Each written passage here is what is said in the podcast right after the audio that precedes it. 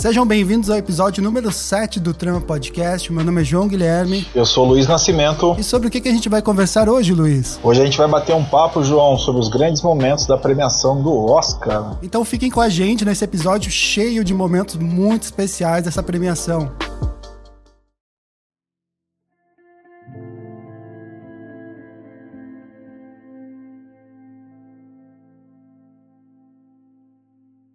Luiz, o Oscar é considerado, como você mesmo apresentou, o prêmio mais importante do cinema mundial, né? E foi criado em 1929, ali perto da Depressão, né, Luiz? Que começou ali pelo Louis B. Mayer, que, que foi um, o cara pra, praticamente que criou o Star System que a gente conhece, né? Aquele sistema das estrelas, aquele sistema que escolhia uh, qual filme determinada estrela vai fazer, como que vai ser a carreira dela, muito parecido com o que é hoje o Star System dos influenciadores, né? Em contraponto ao Oscar, Luiz, a gente tinha o Festival de Cannes, né? Que foi criado ali mais ou menos em 1946, mas só foi ter o primeiro prêmio entregue em 1955. Então, sempre que a gente pensa em Oscar e Cannes, a gente pensa, bom, qual que é o mais antigo, qual que é o mais novo, qual que é o mais democrático, né? E dessa forma, o Oscar acabou criando um tipo de festival que acabou sendo copiado, né? Por exemplo, o Emmy uh, se inspirou no Oscar, o Tony de teatro se inspirou no Oscar, o próprio Grammy, né, de música se inspirou no Oscar. No Brasil, a gente teve a primeira transmissão do Oscar em 1970, ali pela antiga TV Tupi. E posteriormente ele passou a ser transmitido pela Globo e pelo canal TNT. Você lembra, Luiz, de quando você assistia assim o Oscar na Globo ou na TNT? Como é que era esse, essa experiência?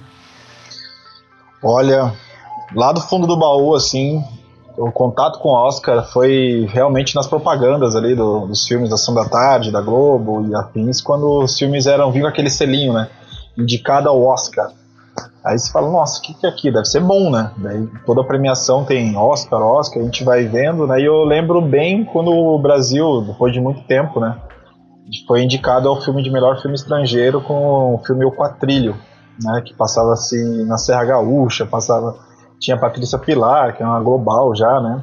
E para mim foi interessante porque também, culturalmente dizendo assim, né? Uh, retratava aquela cidade da Serra Gaúcha, aqueles descendentes de alemães ali, eu fiquei impressionado que Brasil é esse, né? Brasil grande. O Brasil meio euro europeu, né, cara?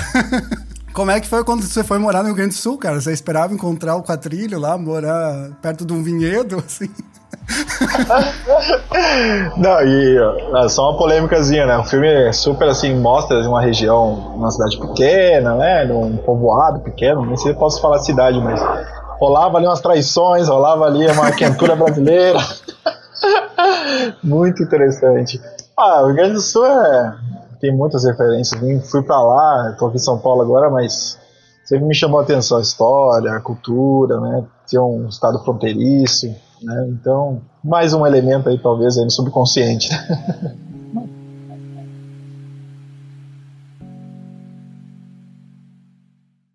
Você sabe que o Oscar, quando nessa época eu era pequeno, me chamava a atenção porque era um programa de família, né? Sempre assistia com a minha mãe ou com meu irmão.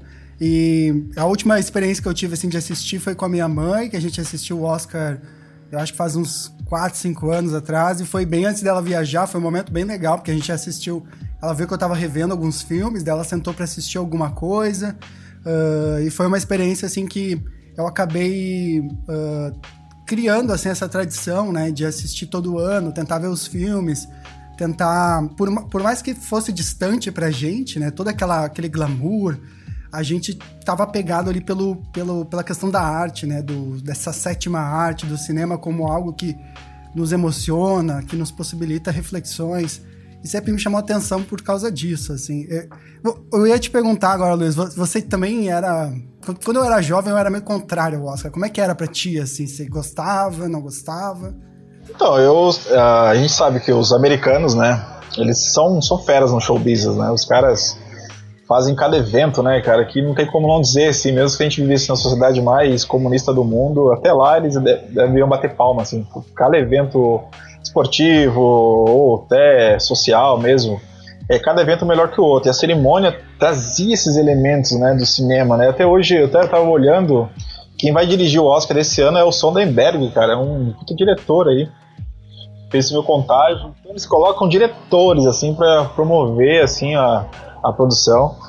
E eu fui, fui ficar, respondendo a tua pergunta, não fugindo dela, eu vou ficar um pouco revoltado com o Oscar, né, quando eu descobri, assim, como as coisas funcionam, né, uma certa, uma certa até o até aquela coisa de, né, o filme tem que ser visto, para o filme ser visto tem que ter uma estrutura, e essa estrutura ela pode ser facilitada, ser amplificada, então a gente fica, caramba, então é, é a maior, mas talvez não seja a melhor, a mais pura, assim, né, que tem que ter uma tem que ter um trabalho de produção, né, chamar as festinhas as pessoas certas, tem que dar o mínimo para as pessoas, né, e a gente sabe, né, que acontece muitas coisas. Exatamente. Tem até uma entrevista interessante sobre a produção do Oscar, que o cara explica um pouco como que o Cidade de Deus ele foi esnobado, assim, né, do, do Oscar, um pouco assim, quando ele concorreu. Claro, ele tava lá concorrendo, mas não teve todo o buzz que ele merecia, né? Ele tava explicando que para você concorrer ao Oscar, você tem que estrear nos Estados Unidos, aí você tem que se programar. A gente tem um grande exemplo agora, o Peter Jackson fez um trabalho incrível de restauro de vários, vários filmes que ele encontrou ali da Primeira Guerra Mundial, que virou um documentário. Só que ele se esqueceu que ele devia se inscrever no Oscar. Né? Então ele, ele perdeu a data de inscrição do Oscar, tentou a, a produtora tentou entrar em contato com o pessoal dizendo, pô, é um, é um documentário histórico, um documentário que, que a gente nunca viu, assim, claro que a gente nunca viu, porque ele faz um processo de colorização frame a frame, você vê, assim, momentos incríveis da Primeira Guerra. Você que é professor de história deve vai adorar, né, Luiz? É uma cerimônia, né? Uma cerimônia é uma indústria, é uma indústria que ganha muito dinheiro, né? Agora foi passou, agora os games passou, mas ainda é muito influente, né? Então tá todo tá tudo ligado às estrelas da música, tá tudo ligado também à, à publicidade. Então a gente sabe que é pesada, a grana ali é pesada. Sem falar também que o governo ali na, no auge da Guerra Fria, né, patrocinava essa a produção de cinema americano para difundir né, os valores capitalistas, os valores ali conflituosos com a, com a União Soviética, o comunismo, né? Então, uh, o estilo de vida americano, né? American Way of Life, né? Eu até falei American Stage, é, Alpha Stage, não tem nada a ver. Mas é bem, é bem pesado isso aí, é bem pesado mesmo. Que dizem que o essa quando criaram o Oscar ali, que era a academia, foi meio que para, claro, unir a galera, se associar, é um algo sempre importante. Mas me disseram que era para dar um véu mais assim mais profissional, né? De que as festas eram bacanal, as festas, os encontros dos atores lá em Nova York, principalmente era muito louco, tinha essa imagem dos sempre tem até hoje os artistas, né, serem serem é, pessoas transgressoras e tal. Então tem esse véu de academia aí e foi levado para Los Angeles e começou a se organizar. E Luiz, eu queria te perguntar, dentre todos esses momentos que você tá aí pesquisando, ouvindo, falando, vendo, vivendo, quais que te chamaram mais atenção do Oscar até hoje, assim, é, que te chamaram atenção, assim, que te fizeram chorar, ou te fizeram se emocionar? Eu tava dizendo que, então, o Oscar é esse palco, né, essa, comemoração dessa grande potência que é o audiovisual, o cinema, com várias categorias, né, é uma festa, uma cerimônia, transmitida pro mundo inteiro, os caras sabem fazer um show business e tal. Então, a gente, a gente como me considero crítico, assim, a sociedade, não tão crítico maluco, mas, pô, pensar num momento assim de uma cerimônia, de uma, de uma premiação que me, que me lembra assim algo que realmente buscou trazer uma relevância de alguma pauta da representatividade que me veio a cabeça primeiro quando a gente bateu, ah, vamos bater um papo aí, né? Daí é o momento que, que faz, tem filmes bons faz a gente pensar mesmo. E a premiação permite, né, não só a exaltação ali da arte ali, esses momentos de fala, daí de fala, de discurso mesmo, de combate, ser combativo. E o que me veio à cabeça foi do Marlon Brando, né, quando ele recebia, recebeu o Oscar de melhor filme, lá da, do Poderoso Chefão, né, o clássico, um dos maiores filmes da história. O Marlon Brando, com essa produção, não foi lá receber não, ele mandou um ativista, um ativista de direitos dos nativos americanos, né, chamada Sasha Letfeather, né, ela foi toda vestida de índia, né, de índia, né, nativa, digamos assim, para problematizar a representação do cinema mesmo em relação aos nativos americanos, né? Então, você vê como é uma máquina de, de, de pensar também o, o, filme, né, o cinema, né? Então, uh, o Marlon Brando protesta, então, uh, falou, não, não vou lá pegar esse, talvez seja o maior prêmio, né, da história dele, já é um ator consolidado, e não, bom momento a gente pensar e refletir aqui como os, os indígenas estão sendo representados, né? Então, acho que com certeza deve ter gerado um debate, né? E tudo mais. Eu acho um momento icônico, assim, incrível. Hello, my name is Sasheen Littlefeather. I'm Apache and I'm president of the National Native American Affirmative Image Committee. I'm representing Marlon Brando this evening, and he has asked me to tell you in a very long speech, which I cannot share with you presently because of time, but I will be glad to share with the press afterwards that he very regretfully cannot accept this very generous award. And the reasons for this being are the treatment of American Indians today by the film industry, excuse me,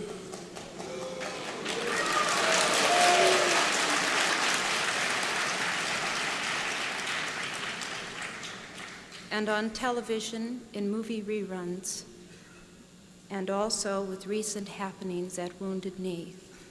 I beg at this time that I have not intruded upon this evening, and that we will, in the future, our hearts and our understandings will meet with love and generosity. Thank you on behalf of Marlon Brando. Nossa, esse episódio, a gente, eu não era nascido, mas revi assim no YouTube, né, cara? É, acho que você também reviu. É, é bem legal, né, cara? Porque ninguém tá esperando, né? Que o Marlon Brando vá, vá indicar alguém para subir. Eu acho que você pode indicar uma pessoa, né? Para receber o Oscar por você. E daí eu vi uma entrevista dele uh, posteriormente, assim, ele explicando. E o Marlon Brando é muito engraçado, né, cara? Porque ele para na cadeira, assim, demora uns dois minutos só para responder o cara, tá ligado? E daí tá com um cachecol, assim, e ele fica, e ele fala assim, ah, é, eu fiquei pensando, pô, por que que eu não mandaria uma indígena, tipo, lá para falar das questões importantes pro, né, pro... Lembrando, os Estados Unidos é, foi um, é um povo que, o, na sua história, destruiu os indígenas, né, eles... Existem muito poucos, né, hoje em dia. E e a gente. E daí ele falando assim: ah, eu pensei em qual que seria o impacto desse discurso, sei lá, para mais de 3 milhões de pessoas, sabe? De mandar alguém ali para fazer uma fala para mais de 3 milhões de pessoas. Eu achei muito bonito da parte dele, assim. O pessoal costuma dizer assim: ah, o Marlon Brando meio que uh, cagou pro Oscar, mas eu acho que bem pelo contrário, cara. Eu acho que ele, tipo, ele aproveitou esse. Ele sabia como o sistema funcionava e pensou: pô, vou aqui, vou aqui burlar o sistema, né? Vou inserir ali alguma coisa nossa, muito legal, Luiz, muito legal. Esse, esse momento do Oscar é realmente, né, ficou pra história, né, cara?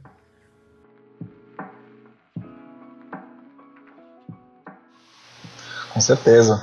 Para se lutar as bandeiras, as lutas, né, as pessoas precisam ser vistas e ouvidas, né? Então, ceder esse palco, esse momento, foi, foi bastante importante, assim, né?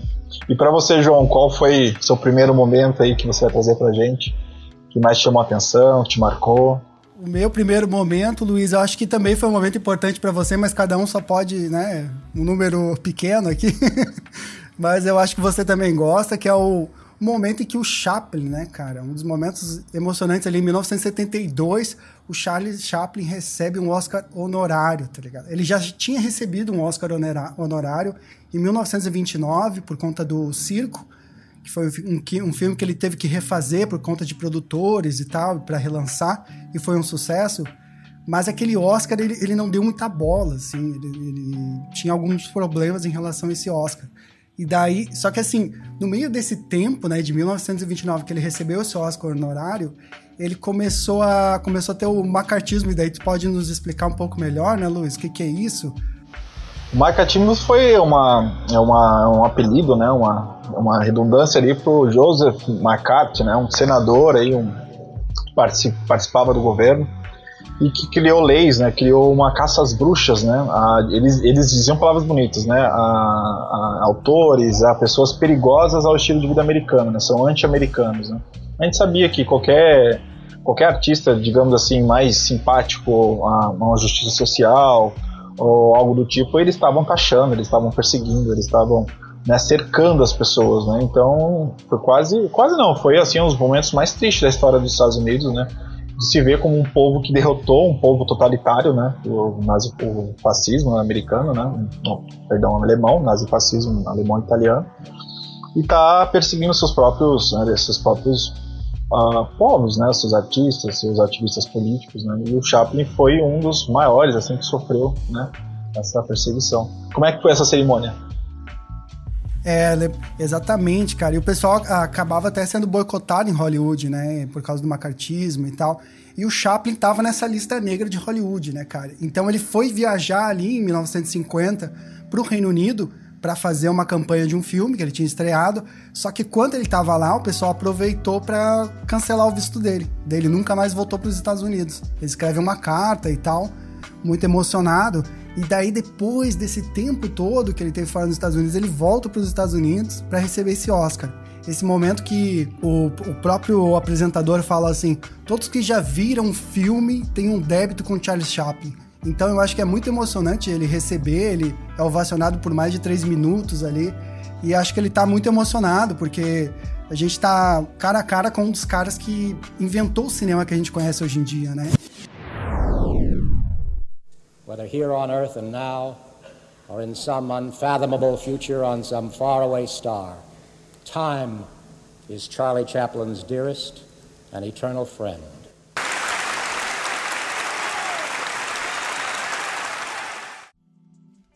Ah, não tem como não gostar do Carlito, né? Personagem ímpar aí que nos fazia sorrir, chorar, pensar sobre o marcatismo Spartacus com Kirk Douglas e o diretor também estava na lista negra do McCarthy, cara. E o Kirk Douglas teve a coragem de aceitar o papel. Acho que, acho que o diretor, se não me engano, teve que mudar o nome para as produtoras poderem deixar ele dirigir. E teve uma, tem uma cena que até hoje diz que marca assim, esse marcatismo, né? Porque uma, o Spartacus é esse personagem escravo da, da, Império Romano que se rebela e foge e com eles, né, ele como herói, um líder, ele constrói ali seu grupo, a resistência, e chega ali, eles perdem, acabam perdendo, né, nas batalhas, todos presos ali, todos os escravos, né, sendo, sendo ali impelidos pelos, pelos soldados romanos e tal, e querem saber quem é o líder, né, quem, quem dali é o Spartacus, né, e senão todo mundo vai morrer, né, sumariamente. Aí o Kirk Douglas, que é o pai do Michael Douglas, ele levanta e diz: Eu sou, eu sou Spartacus. Aí te passa aquele segundinho assim, ah, então é você, vão te pegar. Daí outro cara lá do, do fundo levanta, eu sou Spartacus. Aí o outro cara levanta, eu sou Spartacus. Aí todos se levantam dizendo, eu sou Spartacus, sabe? I'm Spartacus! I'm Spartacus! I'm Spartacus! I'm Spartacus! I'm Spartacus! I'm Spartacus! I'm Spartacus! I'm Spartacus! I'm Spartacus! I'm Spartacus!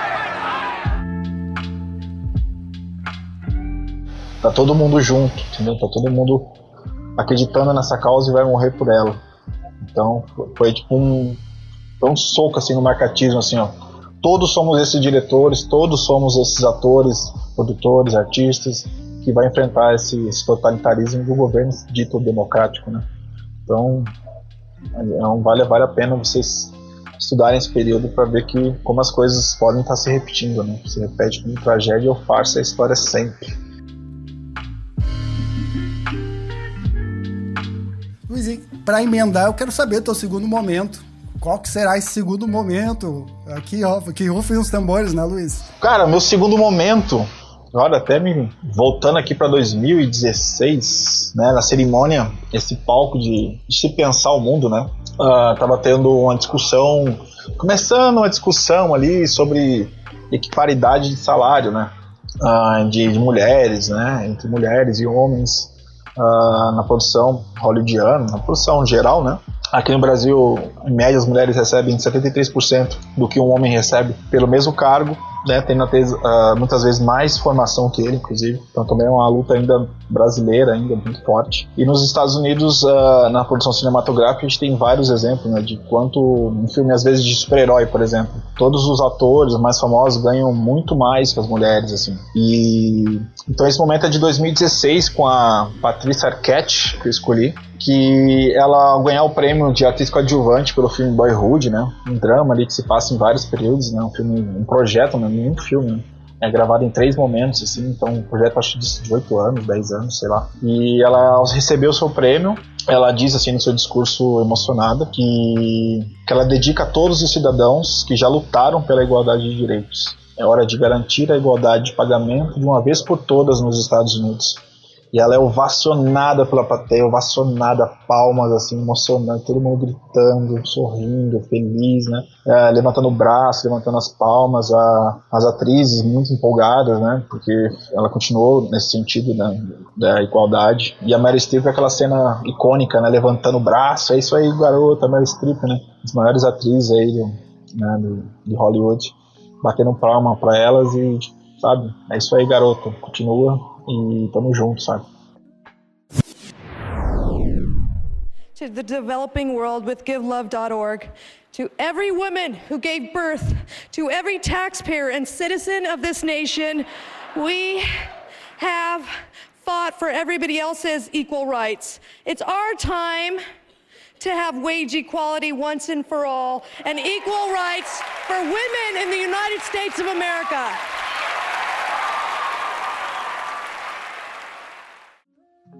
Que eu como professor assim que isso reverberou reverbera lá reverberou aqui no Fantástico sabe como fosse uma pedra jogada no lago né que tem as ondas assim eu lembro que até hoje, 2017, comecei a trabalhar mais com jovens e esse tema ainda está, infelizmente, pelo, pelo que acontece, ainda como eu te disse, no Brasil, ter esse ícone, assim, uma estrela problematizando isso e passando em todos os canais, discutindo, é muito mais fácil a gente discutir esse tema, né? Romper essa, esse perfil conservador e é, machista né, da sociedade. Então, achei um Claro que teve outras mulheres também, a Michelle Williams também fez no, no Grammy, Grammy no Globo de Ouro, perdão, adoro a Michelle Williams. E pra mim foi muito importante, muito importante mesmo.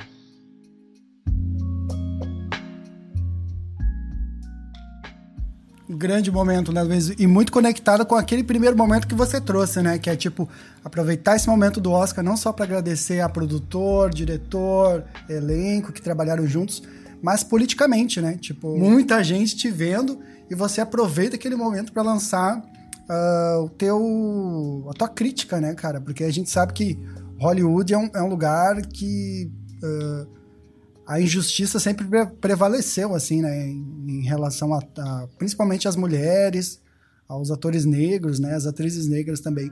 E apesar, Luiz, a gente gravou esses dias um podcast sobre o Cineclube Solax, né?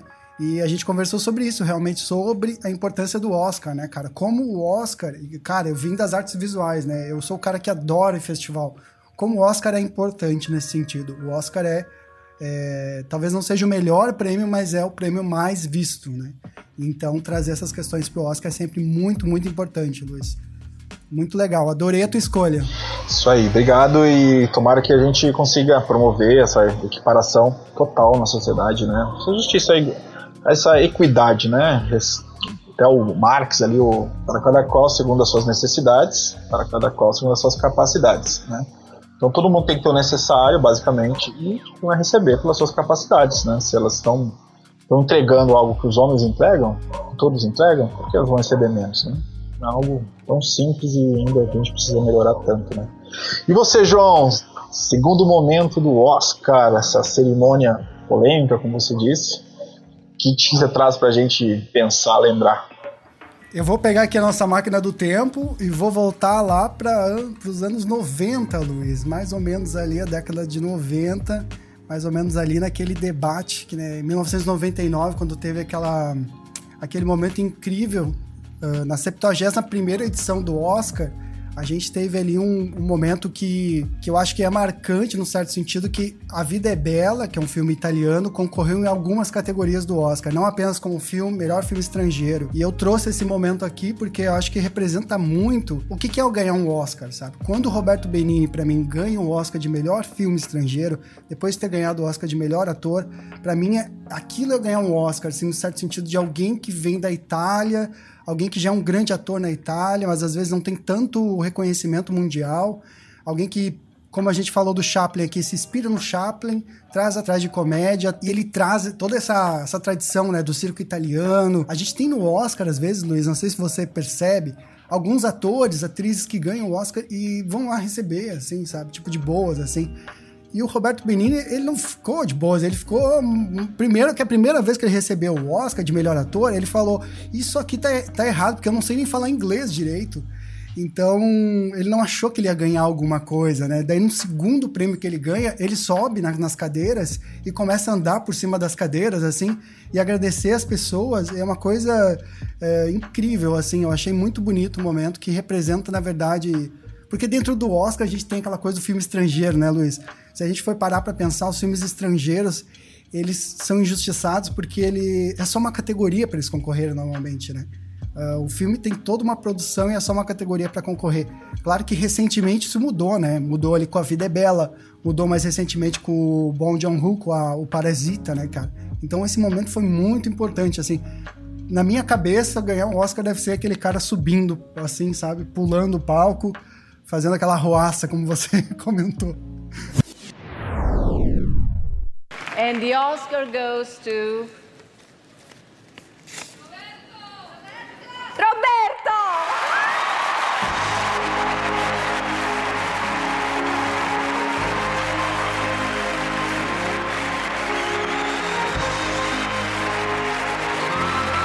Sophia, I live here the Oscar, but I want you. I want to be rocked by the waves of your beauty. Come here. Thank you, thank you. This is a, moment uh, of joy, and I want to kiss everybody because you are the image of the joy. And uh, he who kisses the joy as it flies lives in eternity sunrise, that said the poet. And this is wonderful to be here. Wonderful. I feel like now really to, to, to dive in this ocean of, uh, of, of generosity. This is too much.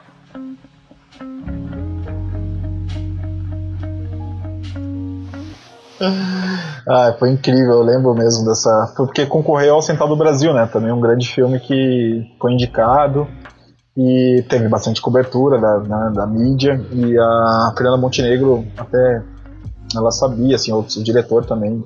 Né? Qual, qual é o nome do diretor mesmo? Foi incrível. Ah, eles... Walter Salles. Walter, Walter Salles, Salles né? Walter Salles. É, eles falavam, não, a gente, nosso filme é bom, e realmente Central do Brasil, gente, é muito bom. Eu choro, eu vi esse, vi esse, faz nem um ano que eu vi ele, sozinho, assim, em casa, sei lá se a gente tá passando, mas, cara, como é forte, bonito. E A Vida é Bela, eles reconheciam que era um filme que, pô, tocava, né, um filme que se, se passa ali na Segunda Guerra Mundial, todo extermínio de judeus, trabalho compulsório, né? E aquele personagem que conseguiu convencer o filho que aquilo era uma brincadeira, né? Então, um filme lindo, comemoração linda. Uh, até né, fiz, minha cabeça não tem, não tem limites, né? Eu pensei se tocasse aquela música, do, a narração do Galvão Bueno é tetra, né? Colocasse a imagem do Benini ganhando o Oscar, tipo, combinaria, assim, porque foi uma felicidade, ao mesmo tempo aquela música do Oscar, né? Edificante, né?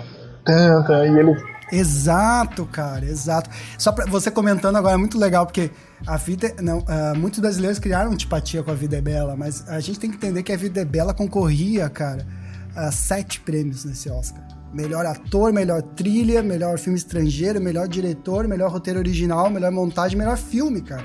Então quer dizer, não é um filme qualquer, entendeu? Quando o Brasil concorria com duas categorias, a gente tinha um favorito é o que eles chamam de favorito, né? Quando o filme te entrega um pouco mais. E A Vida é Bela tem uma tradição, cara, de, de filmes uh, com apelo emocional que a gente vai ver em Cinema Paradiso, uh, em, em, um cinema muito mais cru e que tá ligado ali onde é o realismo italiano, né? Um cinema feito para emoção. Ele é feito para cativar, para ter emoção, para ter personagens que você sente essa empatia. Mas, Luiz, eu quero que você pegue essa máquina do tempo agora e nos apresente o terceiro momento. Olha, mas aí agora polemizou. Polemizou. Ai, caramba. Gente, polemizou não, eu acho que é uma luta justa, né? Polêmica é para quem não entende uh, que deve haver essas rupturas, deve ter esses momentos de mudança, de enfrentamento das lutas, né? Uh, então, como estava dizendo, ali em 2014 a Lupita tinha ganhado de melhor atriz coadjuvante, mas ali a gente já percebia que o Oscar 2015 já estava ali, tipo, não tinha tanta representatividade, né? O que é representatividade? A gente olhar para a sociedade, né? Perceber que a sociedade é multiétnica, uma sociedade diversa, e a gente olhar para telas, né? Da, quanto da arte, né? Como o João tanto estudou, e a gente olha para a arte do cinema, a arte da TV, uh, do cinema basicamente primeiro, né? E não vê ali a, a sua representação social como ela é de verdade, né? Então a gente teve um impacto ali de só ter atores, né, tanto coadjuvantes como principais, brancos, né? Uh, e foi se lançado uma hashtag na, nas redes sociais chamada Oscar So White.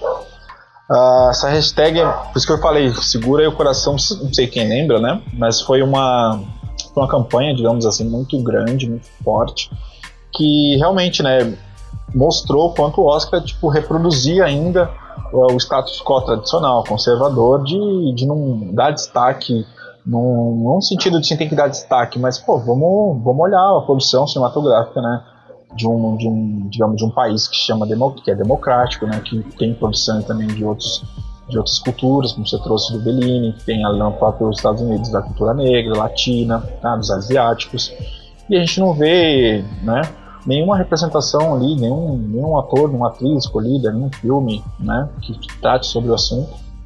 Aí a, teve essa grande repercussão, grandes atores negros recusaram-se aí ao Oscar, né, devido a essa polêmica. Outros, né, por, pelo contrário, também disseram, olha, a gente tem que pensar que não é o Oscar que é o problema, é a sociedade. Então gerou essa discussão legal. Então, a Up Goldman, que foi premiada em 94, 94, eu acho, 91, por né, e ela já tinha apresentado, acho, em 94, acho que é isso a data, disse, não, não, o problema não é o Oscar, é a premiação, até o Chris Rock, né, que ia apresentar naquele ano, não podemos de não uh, prestigiá-lo e tudo mais. Então, Chris Rock, né, com a sua flexibilidade ali, como, como um comediante, teve que enfrentar, digamos ali, esse momento tão difícil, né? Você lembra desse momento, João, para um, a gente fazer um bate-bola? Lembro, cara. Eu, nossa, sou muito fã da Whoopi e, e o, aquele Oscar que teve uh, o Chris Rock apresentando foi muito legal porque ele fez muitos, muitos, muitos, muitas piadas relacionadas a, a ser negro, né? E essa importância, porque nos Estados Unidos, a gente tem que entender que a, a, população negra é a maioria, só que eles não aparecem, cara. Eles, eles são invisibilizados no cinema, né? Uh, a gente teve, teve que ter, sei lá, Spike Lee fazendo, né? Tipo, fazendo, tipo, uh, críticas, fazendo, sabe, se colocando, assim, de forma até mais agressiva. Então, é uma, é uma coisa que chega a ser gritante, né, Luiz? Se a gente for ver, né? É, a maioria não aparece, imagina? É quase um processo de apagamento, né? Exatamente. E foi, eu lembro que o e ficou aquele clima tenso, né? Tipo, aí vem aqueles caras, ah, cota, isso, aquela discussão toda. E não é por aí, né? E, e foi interessante o quanto a, a própria academia, digamos assim, né? Ela se mexeu em relação a isso já não é algo que vai mudar da, do, da água para o vinho, né, digamos assim, mas ela se mexeu, né, ela percebeu que tinha uma estrutura que reproduzia então essas, essas desigualdades de representação e a, e a sua presidente, né, uma mulher negra, a Sherry Bonnie Isaacs, né, presidente da academia, anunciou mudanças né, que respeitassem essa diversidade cultural. Porque é só para levantar um dado para vocês, gente, os membros da academia, em todo um processo para eles serem membros, né, tem que produzir filmes, ser relevante, ser indicado por duas pessoas. Mas isso, ao passar do tempo, acaba reproduzindo uma, uma estrutura social branca, o homem. Então, é feito um levantamento em 2012, por exemplo, 94% do, dos membros da academia eram brancos, 94% eram brancos, 77% era do sexo masculino e tinha uma idade acima né, não, uma média, uma média de 60 anos, né? Então, são homens então privilegiados, brancos, né, que tinham seu lugar cativo na sociedade, puderam puderam ali ter portas abertas, não terem bloqueios sociais e reproduzindo seus filmes, né? E as mudanças, claro, não foram tão bem aceitas, né? Digamos que a quais foram as principais, né? A, a, foi aumentou, aumentou o número de membros, né? De 6 mil passou para 8 mil, 8 e pouco. 8.500, né? ninguém sabe o número de fato. E os, os, membros, os membros não seriam teriam mais assim a, a participação vitalícia para sempre. Eles durariam apenas 10 anos, né? Porque muitos pararam de produzir. Aí que tá. Até, até, até pegar para você assim que a gente conversou com as meninas, né? Imagina o cara entrou na academia tipo, nos anos 50 e 60, 70 e parou de produzir, não produziu mais. Daí ele não tá no meio, né? Ele não tá vivenciando esses conflitos, o que está sendo dito nas ruas, está sendo pensado, falado na academia, né, problematizado. Então, muitas vezes o cara imposta ali, né, e não tá nem aí, sabe? Exatamente. Tá, tá alheio, né, essa, essas lutas sociais, né? Exato. Aí teve essa mudança. Uh, órgãos administrativos também foram acrescentados, acho quatro membros novos, que representariam também mais mulheres, mais povos também é, de minorias negras e, e, e não, não americanas brancas tradicionais, né?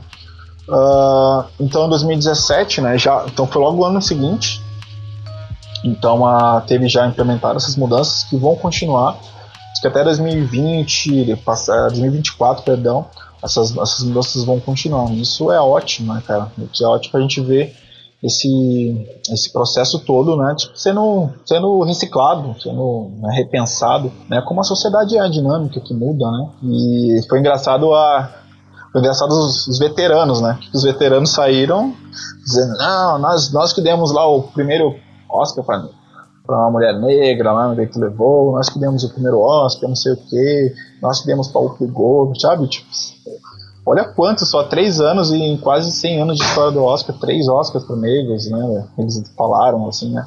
E foi engraçado a fala do Michael Moore, né? O Michael Moore disse esse documentarista polêmico, né, que enfrenta os, os paradigmas americanos, disse: Nós, palavras dele, né, do Michael Moore, nós, homens brancos, tivemos o poder nos últimos 10 mil anos nesse país, há pelo menos, há me, pelo menos há 250 anos.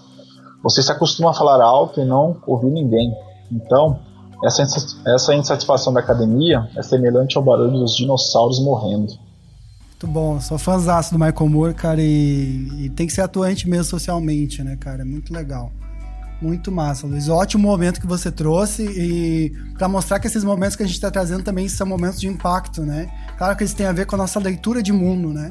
Claro que se a gente convidasse outras pessoas, elas teriam outros momentos, mas a gente acabou ali vendo quais momentos que, que nos identificam, né, como momentos importantes desse, dessa premiação. Show. E a gente foi coroado depois com, né, com a, essa maior diversidade, o, o Wakanda, né, o Pantera Negra ali, né, tendo uma posição quase totalmente de pessoas negras, reverenciando uma cultura afrodescendente, de elementos culturais, de valores, né, de religiosidades, e foi tanto, é, apesar da morte do ator recente, agora não me lembrei, foi, tão, foi, foi indicado a vários prêmios também, né? E virou um marco, um ícone. Não precisa ganhar o Oscar para virar um ícone, né? Isso que é legal também. Podia fazer um podcast só disso.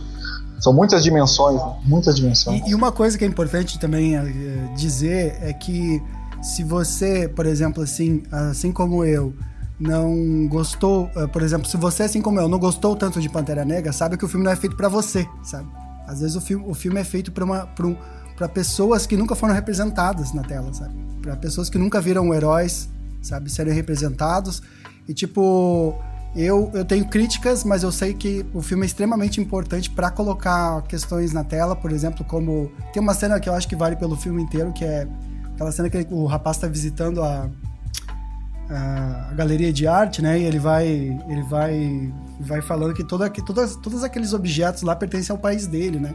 Que foi foi foram tudo roubados, né? Todas aquelas coisas foram roubadas. E, e, e é uma questão que a gente está debatendo hoje em dia, na nossa contemporaneidade. Os museus, como os, os museus, como o, os museus de Nova York, os museus dos Estados Unidos, da Inglaterra, estão tendo que devolver coisas, né? E, e são coisas importantíssimas, cara. Eu já tive aula de História da Arte em que uma colega falou assim, ó, é, tem que levar mesmo da, do Egito essas múmias aí, porque eles não sabem cuidar. Só que, tipo, isso é roubo, né? Isso não tem outro nome, né? É, apropriação cultural, roubo, né? Não tem. O que, que tu acha disso aí, Luiz? Causar uma polêmica aqui. Total, não, total. Apropriação cultural. Isso aí é roubo na cara dura. Isso aí é um 7-1, se gritar pega ladrão, não fica o meu irmão. Porra.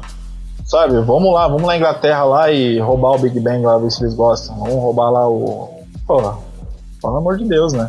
Claro, tem, tem todo um processo. Quem é da parte científica, vamos fazer a transição, né?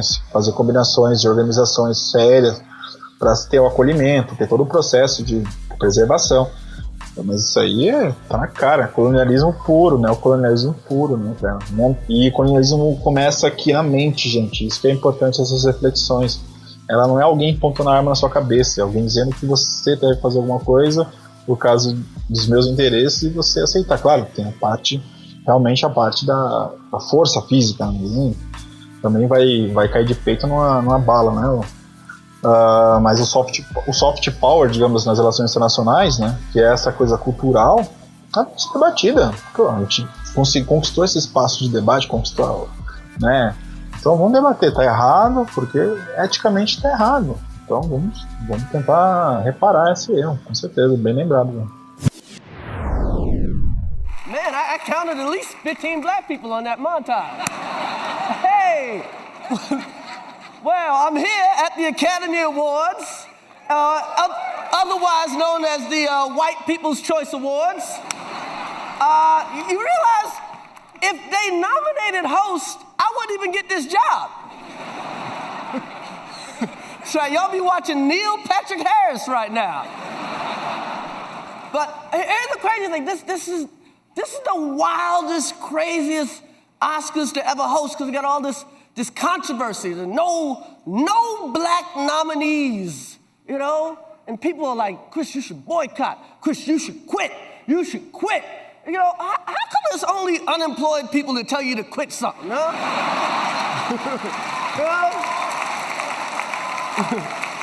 no one with a job ever tells you to quit. So I, I thought about quitting.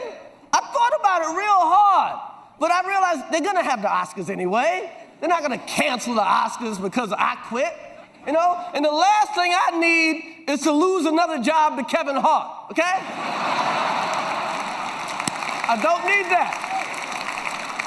Kev, Kev right there. Kev make movies fast. Every month. Porno stars don't make movies that fast. now, the thing is, why are we protesting? That's the, the big question. Why this Oscars?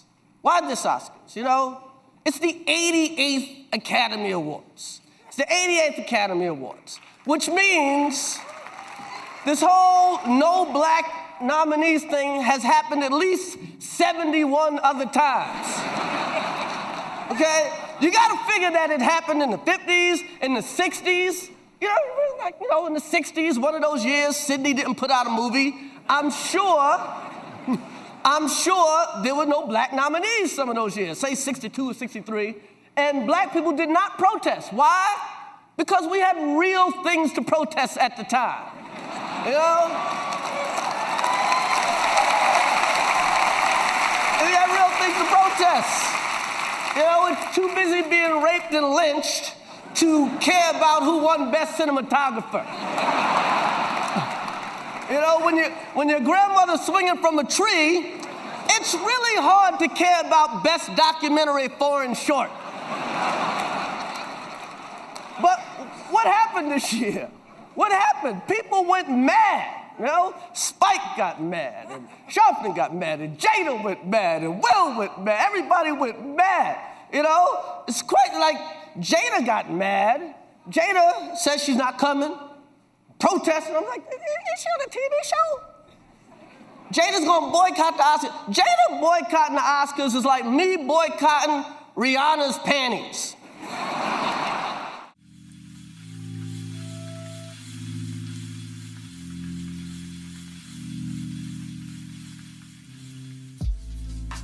Exatamente. Luiz, você falou do Michael Moore. Eu vou pegar essa nossa máquina do tempo, nosso DeLorean, e vou voltar lá para 2013, então, quando a Diane Lane anunciou os tiros de Columbine como melhor documentário, Luiz. Você lembra desse dia, Luiz? Melhor documentário. E, e assim, muito louco esse dia, porque Tiro de Columbine é, em Columbine já tinha feito muito sucesso, porque é um filme que coloca ali.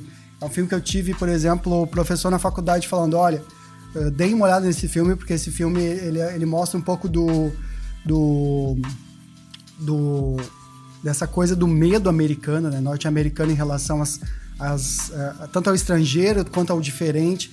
Para quem não sabe, Columbine foi um massacre que ocorreu uh, numa escola em que dois atiradores mataram vários alunos e daí eles, a, a, população americana, né, a sociedade como todo, começou a se perguntar de onde surgiu, como surgiu, como surgiu.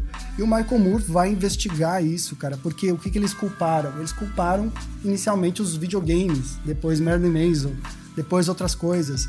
E daí o Michael Moore vai atrás de, e ele, daquele jeito incrível dele, né? Batendo na porta de todo mundo, incomodando, vai lá com as ba...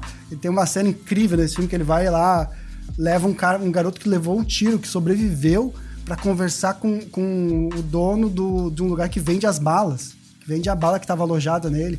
Então, quer dizer, é, cara, é muito pesado, assim. Você lembra desse filme, Luiz? Lembro, com certeza. Foi, acho que foi. Na época depois você até me indicou Elefante, se eu não me engano, né? E foi os filmes que eu vi próximo, né? Eu comecei a ver os filmes do Michael Moore e vi essa repercussão, né? Enquanto ele foi vaiado, né? Ele foi aplaudido e vaiado, né? Ele fez críticas a toda essa cultura americana de, de acesso a armas, a cultura do medo que, o, que os Estados Unidos estava prestes a já tinha invadido o Afeganistão, o Iraque, né, por supostas armas, armas de destruição em massa. Então estava botando o dedo na ferida da sociedade americana, entendeu? Então a gente está aqui exaltando assim a, aqui a, a sétima arte americana, mas no sentido assim, a gente tem que separar, né? Tem os artistas, produtores que né, querem representar a sua arte, e tem também que passa boi, passa boiada, tipo, filmes ruins, ideias ruins, e tipo, tem que ter esse espaço para se repensar. O Michael Moore foi esse, digamos, esse cabelo na, na sopa aí da, da, da sociedade. Exatamente. O Michael Moore, ele subiu no palco ele falou, é, eles estão aqui, falando na né, referência a todo mundo que estava ele, com ele ali, a equipe, né? Ele falou, eles estão aqui em solidariedade a mim, nós gostamos de documentário, mas vivemos num tempo de ficção, em que temos resultados eleitorais fictícios e um presidente fictício, estamos enviando a guerra por razões fictícias, o seu tempo acabou, Sr. Bush, que vergonha, Sr. Bush, que vergonha. Isso rendeu para ele uma mudança do público, né, Luiz? O público que estava ali ovacionando ele não queria que ele se, né, se pronunciasse, um cara que abertamente é contra né, o, o, essa política bélica né, do, dos norte-americanos. Luiz, explica pra gente como é que é, como é que funcionam as armas nos Estados Unidos, Luiz. Como é, como é que se compra uma arma nos Estados Unidos, Luiz? Cara, eu acho que não precisa nem ter dedo pra, pra apertar gatilhos não de nada, né? Você, eu até brinco, briguei com meu pai esse dia, você vai na Bomboniere, que é um espaço infantil, daqui a pouco você compra um, um kit doce lá, o algodão doce, e vem uma, uma metralhadora dentro do algodão doce. Assim, fácil, tão fácil que é, né? Então, é, então, infelizmente, a gente vive, vive, a gente sabe que a gente vive de fogo influência do governo norte-americano e, e essa e para se, se alimentar né, esse consumo de armas, essa necessidade de ocupar primeiro, né, controlar todos os espaços né, no mundo e na própria sociedade, se gera o um medo e se fornece a sua solução para o medo. Né? Então, acesso às armas geram essa. Claro que vem, vem todo de uma.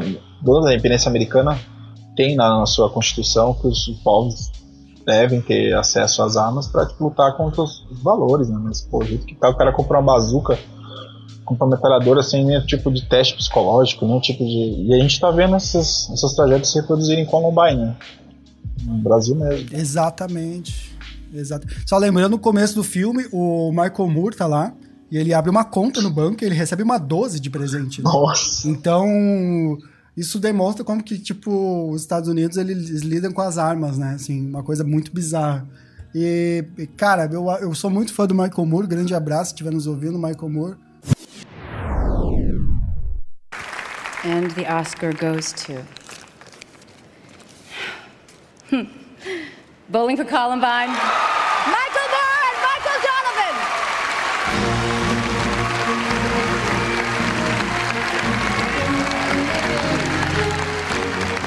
This is the first Academy Award and nomination for Michael Moore and Michael Donovan.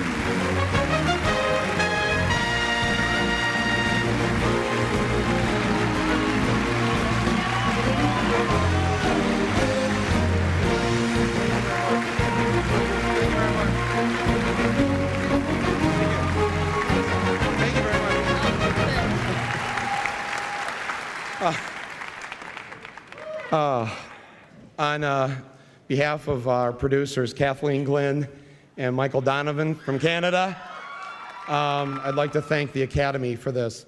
I've invited uh, my fellow documentary nominees on the stage with us, and we would like to. They are here. They are here in solidarity with me because we like nonfiction. We like nonfiction, and we live in fictitious times.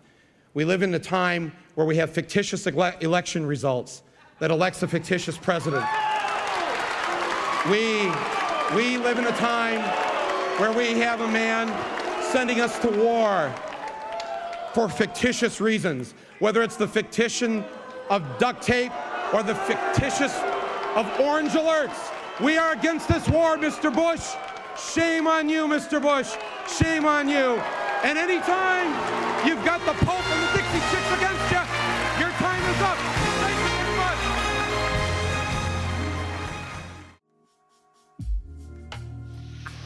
Então, vocês viram que os momentos assim são especiais, mas não são ah, virtuosos, né? são momentos de enfrentamento, né? Então tem momentos grandiosos. Eu acho, eu, por exemplo, eu, é só um, é só um drops, mas o outro momento que eu quero debater com o João, não sei se vai ao ar esse momento aí. A gente está discutindo toda essa problematização, né? Mas, por exemplo, tem momentos bonitos, né? Os musicais do Oscar ficam conhecidos como grandes eventos, né? Toda, tem toda a, a desenvoltura dos atores, às vezes tem comediante, tem as atrações, a cerimônia em si é um, é um show à parte, né? Uh, então, só para lembrar que também não são momentos tristes, né? Não são momentos de enfrentamento e tal. Por exemplo, só um momento que eu lembrei de cabeça agora que eu achei linda a, a performance da Lady Gaga e do Bradley Cooper. Eu não lembrei. Não, eu achei, eu achei linda assim, a linda. A gente sabe que tem autotune e tal, mas é uma cantora ótima, assim, né? E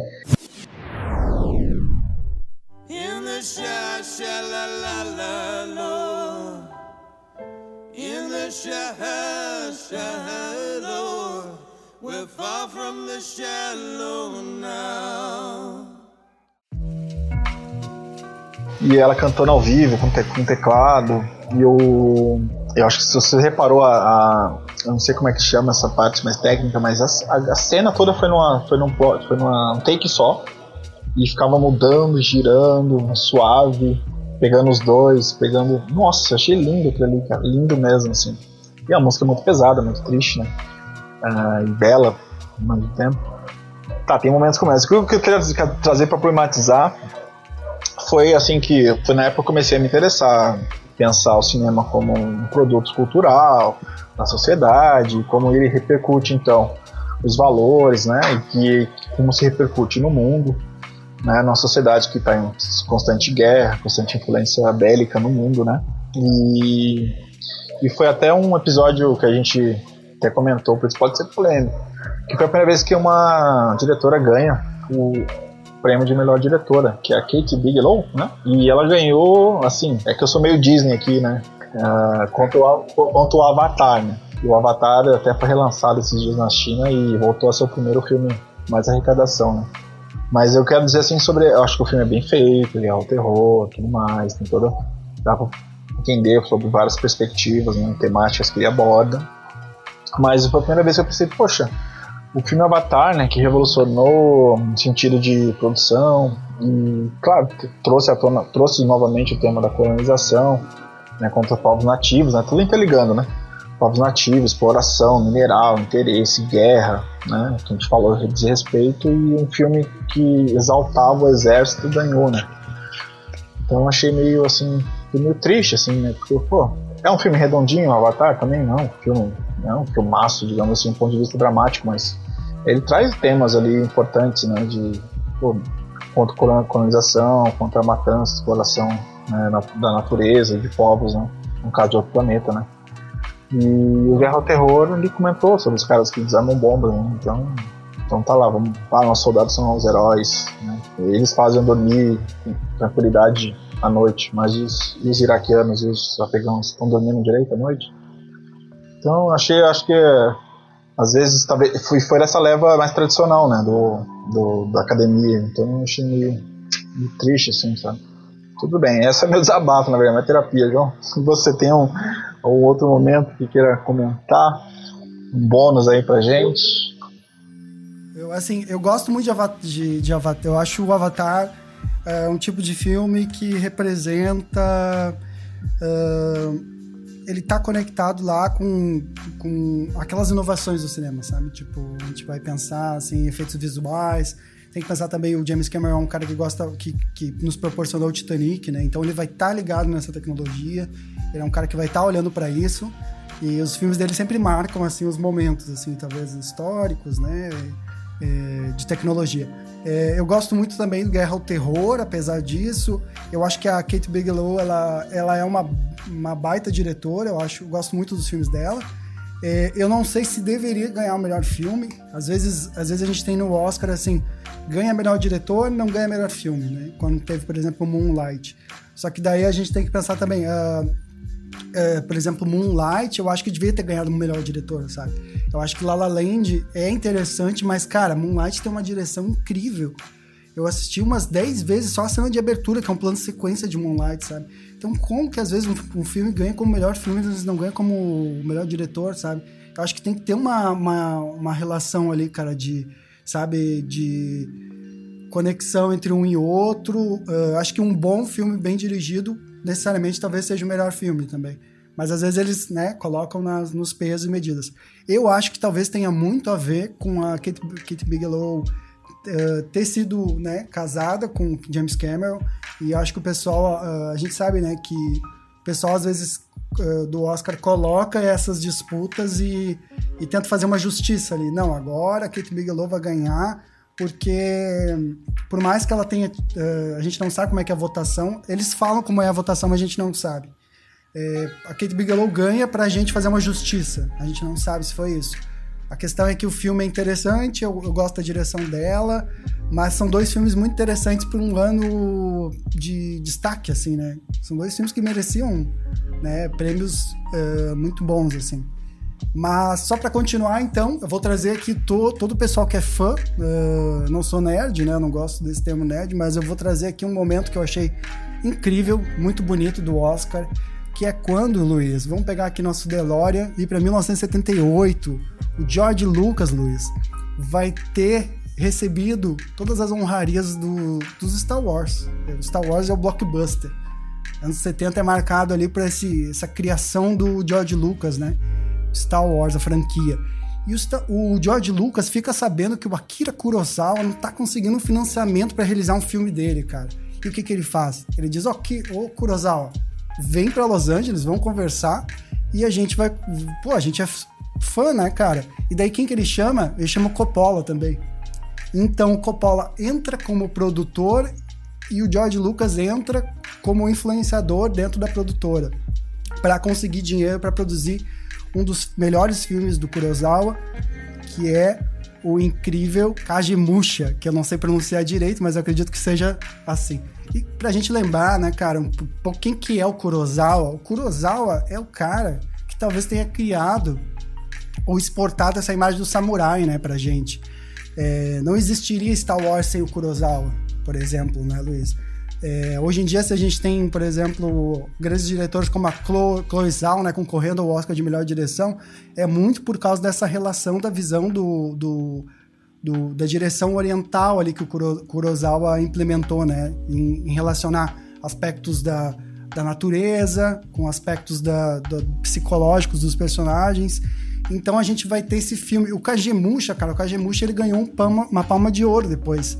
Então, então, nos anos 90, o Steven Spielberg se reúne com o George Lucas na cerimônia para entregar esse Oscar honorário pro Akira Kurosawa. Que, e daí eles aproveitam né, esse momento muito bonito para cantar parabéns pro Akira Kurosawa. Tipo, um parabéns, assim, um feliz aniversário. E daí o Akira Kurosawa diz uma frase que é linda, que ele diz assim, ah, eu estou honrado de receber o Oscar, mas eu devo conhecer, confessar para vocês que eu não, não sei se eu compreendo ainda o que, que é o cinema. E daí todo mundo cai na risada, né? Que lindo, assim. Eu não vi, cara, vou confessar a você. Eu e a galera aqui vamos botar no YouTube e vamos ver Kurosawa ganhando Oscar, né? Qual é o nome do Oscar? Honorário? O Oscar Honorário de 1990. Incredible creative achievement. And ladies and gentlemen, would you please welcome the two new kids on the block, Mr. George Lucas and Mr. Steven Spielberg.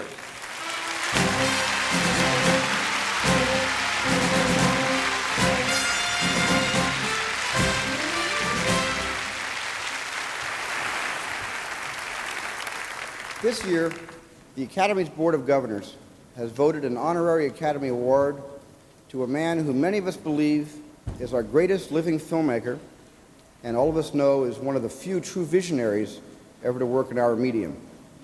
Akira Kurosawa has made 27 films in his 47 years as a director, among them such indisputable classics as Rashomon, Akiru, Throne of Blood, Seven Samurai, and Ron. Someone once asked Mr. Kurosawa if his movies have a common theme. His answer was that they ask a common question. Why can't people be happier together? He has put that question in contemporary terms and in films of epic historical sweep. But always answered it in a way that intensifies and finally transforms our shared human reality into a thing of awesome and often tragic beauty.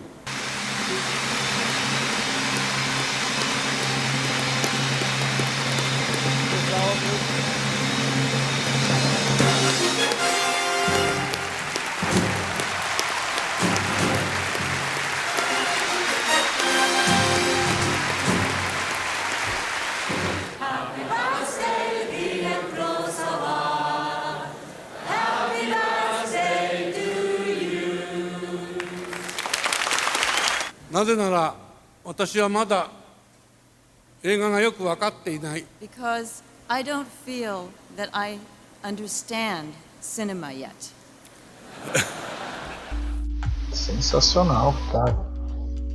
Steven, S- Steven Spielberg e o, e o George Lucas vão entregar pra ele, né? Dois caras dessa nova Hollywood, né? Que o Rafael comentou, né? Que é essa nova Hollywood, que são os caras que vão estudar cinema mesmo, né? Eles vão pra faculdade. eles vão voltar af- afiados, né, Luiz? O Coppola vai lá filmar Apocalipse Now, né? Esse filme é. Nossa, quero, a, gente deve, fazer uma, uma sessão terapia só desse filme, cara. Mas sim, que, que, que, que legal esse episódio, cara. O Kurosawa é fantástico, né? Eu tive a privilégio de assistir alguns filmes na, na Sala Redenção da URGS e ver ali os Sete Samurais e ver outros ali dele. Nossa, ele como a gente olha só, Star Wars, né? Parecido com isso, né? Aquele grupo, aquela galera ali, cada um, cada um com seu estilo, né? Enfrentando altas aventuras, né? Parabéns, né? E, e o cara no Japão pós-guerra, né? né? O cara, então, ino- inovando a narrativa, inovando né, câmera. A gente via, porque vale lembrar que o sistema americano estava tão evoluído assim que tipo, eles estavam achando que iam reproduzir a história mundial, né? Então, Cleópatra, é, Sete Pecados, lá no, as Onze Mandamentos, Dez Mandamentos. Então, tava aquele filme de 5 mil figurantes, com aqueles estúdios remontados, né? Tinha essa grandeza.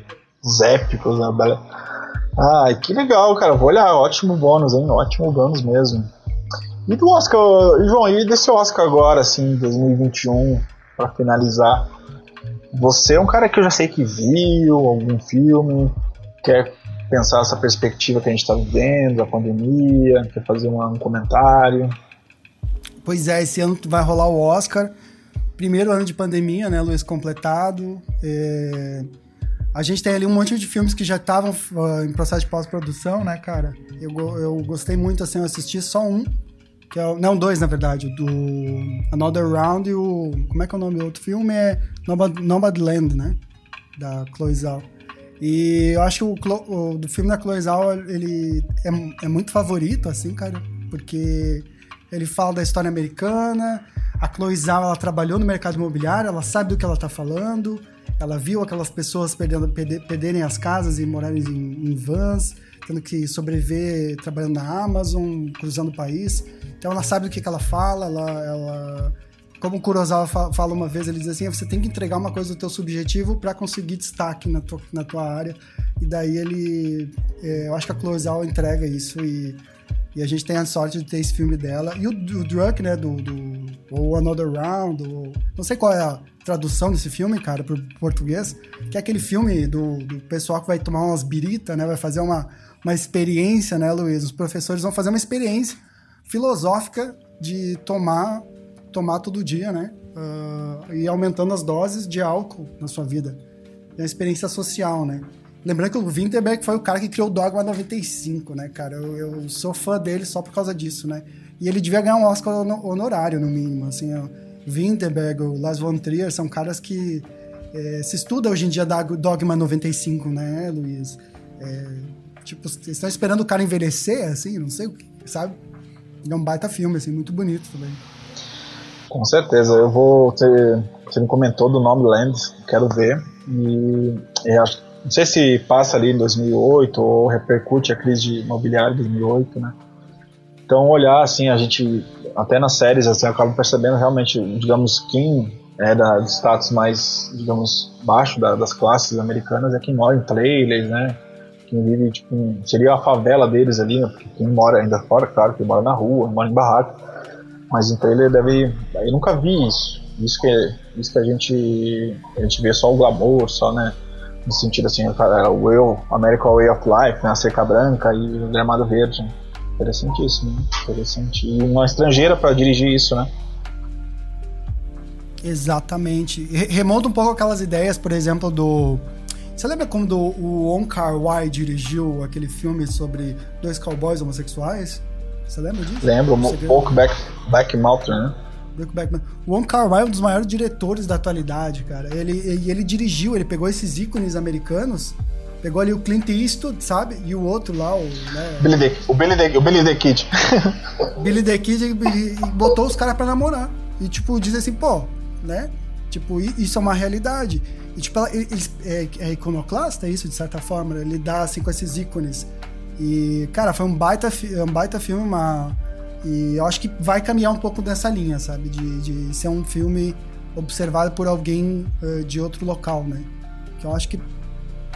Não sei, eu, eu, eu curto essas ideias, curto essas, esse tipo de, de observação. Que massa. Eu pra fechar, assim, eu vou seguir as. A de, não é de hoje, que eu tento sempre assistir os filmes indicados ao Oscar, indicados à categoria filme estrangeiro, ao melhor, melhor roteiro, né? Documentário também, né? Eu só, não, já, já admito aqui, não sou muito de ver animação, né? Tem que passar por um filtro de eu estar ali assistindo, assim. Mas eu sei que também as animações vêm melhorando, né? Vem emocionando a galera. Ah, vale dizer então que alguns filmes desses passam por esse, esse momento né, único da nossa história, da pandemia, então a sala de cinema não ah, não tendo apresentações, exibições, né? Claro, claro. O que a gente pode fazer, talvez no futuro, é até fazer um programa especial sobre o vencedor do Oscar, assim, melhor filme, analisar, conversar sobre. O que, que, que vai ter no próximo programa? Ninguém sabe. Sabe- A gente sabe, mas deixa, deixa acontecer. Vale lembrar também, eu esqueci de falar, o som, ah, o som do silêncio também tá na Prime, né? O Monk tá na Netflix, né? Espero que os streamers também se atentem a esses lançamentos e, e disponibilizem pra gente assistir também, né? Os Exato. próximos episódios. E eu quero dizer também o que que você achou desses momentos que a gente tá comentando aqui. E quero que vocês escrevam pra nós aí nos comentários, ma- manda um direct pra gente, pra gente conversar também do seu momento. Que você achou incrível, que a gente não falou, né? Porque a gente só tem uma hora, uma hora e pouco pra falar. Exato, Luiz. Deixa aqui embaixo, então, o teu momento favorito, né, Luiz? O que você acha de, desse- de todos esses anos de, de Oscar? Qual que é o teu momento favorito? Deixa aqui, a gente quer descobrir qual é também, né, Luiz? Então vamos dar um tchauzinho pra galera, Luiz, e semana que vem a gente volta, se der tudo certo. Tchau, galera. Valeu. Adoramos. Até mais. Até mais.